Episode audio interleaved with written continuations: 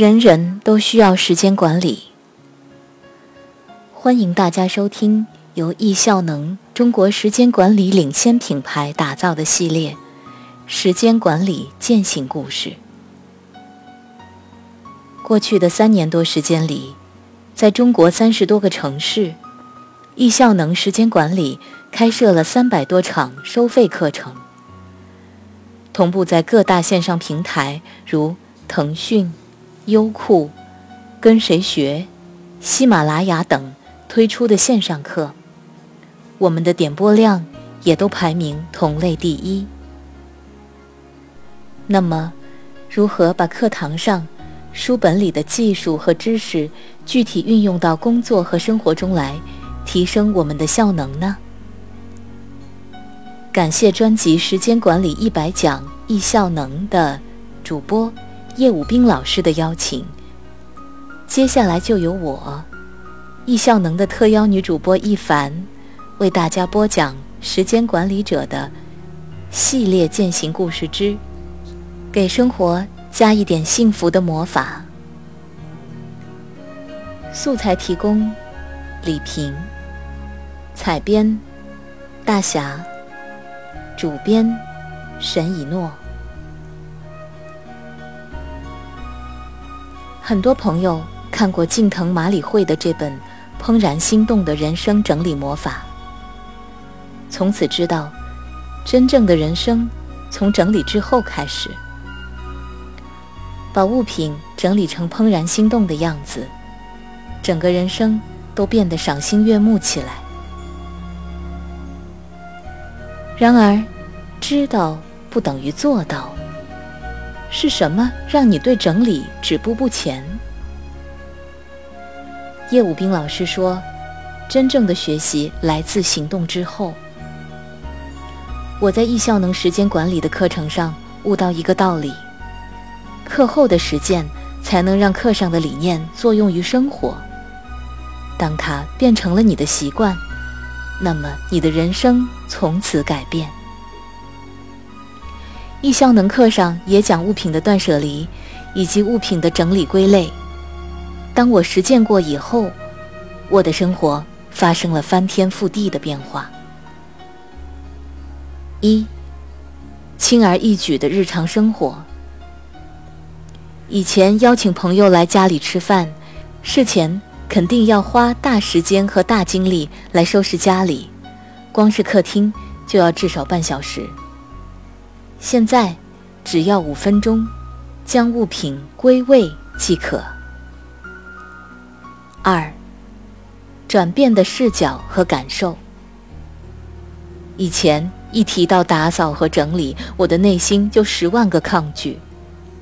但是现在，我总是想要把家里的所有角落都整理得井井有条，闪闪发光。在近期。我甚至养成了一回家就把鞋底洗干净的小习惯，这让我有一种从头到脚、从里到外都很干净的感觉。全然的接纳自己，真是棒极了。三，清晰的认识自己。当我开始整理之后，身边留下的都是能让自己怦然心动的物品。它让我认识到，原来我的内心是这个样子。喜欢的衣服和书籍，都是我的样子。身外之物，那也是我的延伸。四，更敏锐的觉察力，在决定物品的去留的过程中，我的觉察力进一步提升。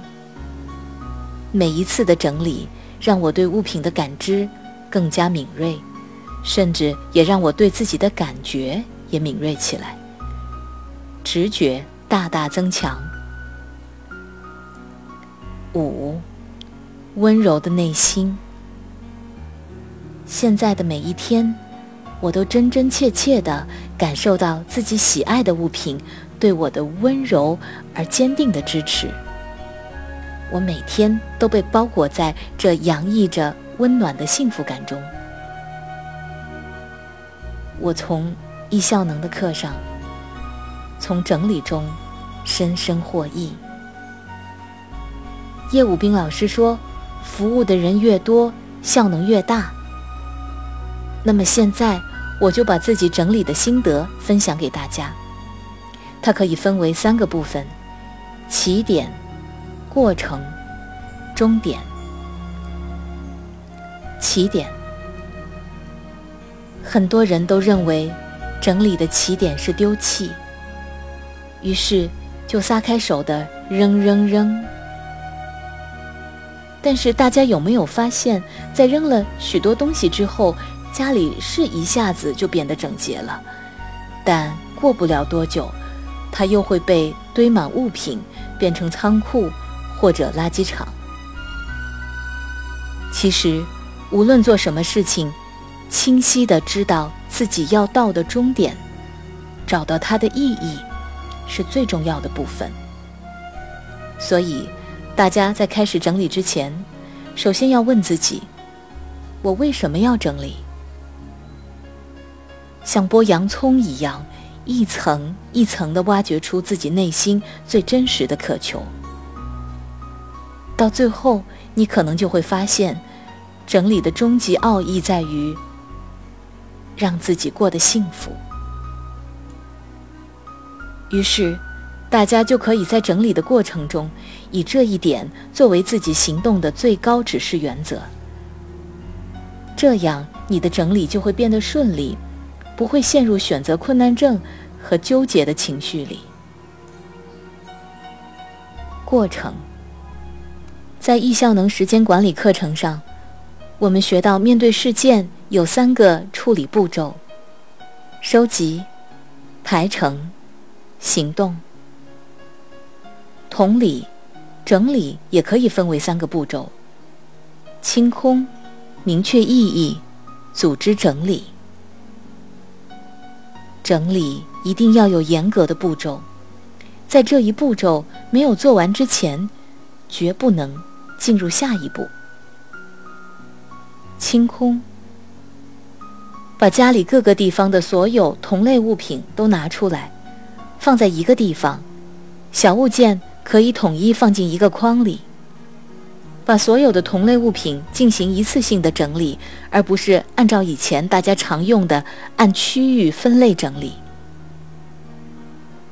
明确意义，在所有的物品中挑出那些还能让你怦然心动的物品，不能引起心动的东西就通通断舍离掉。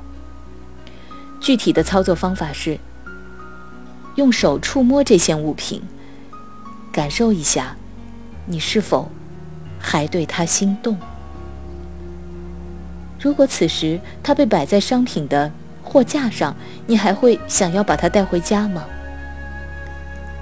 如果你的答案是 yes，那么请把它留在身边，好好的使用它吧。如果你的答案是 no 或者 maybe，那么你就可以果断的。把它丢弃了。如果握在手里的是一件衣服，那么你就可以想象一下，你愿意穿着它去见男朋友吗？穿上它，你感到信心满满的话，就留下来。如果答案是 no 或者 maybe，那么也丢掉吧。丢弃一件物品。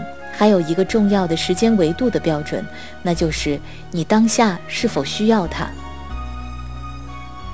很多时候我们会觉得，这个东西也许将来哪天我还会用得到。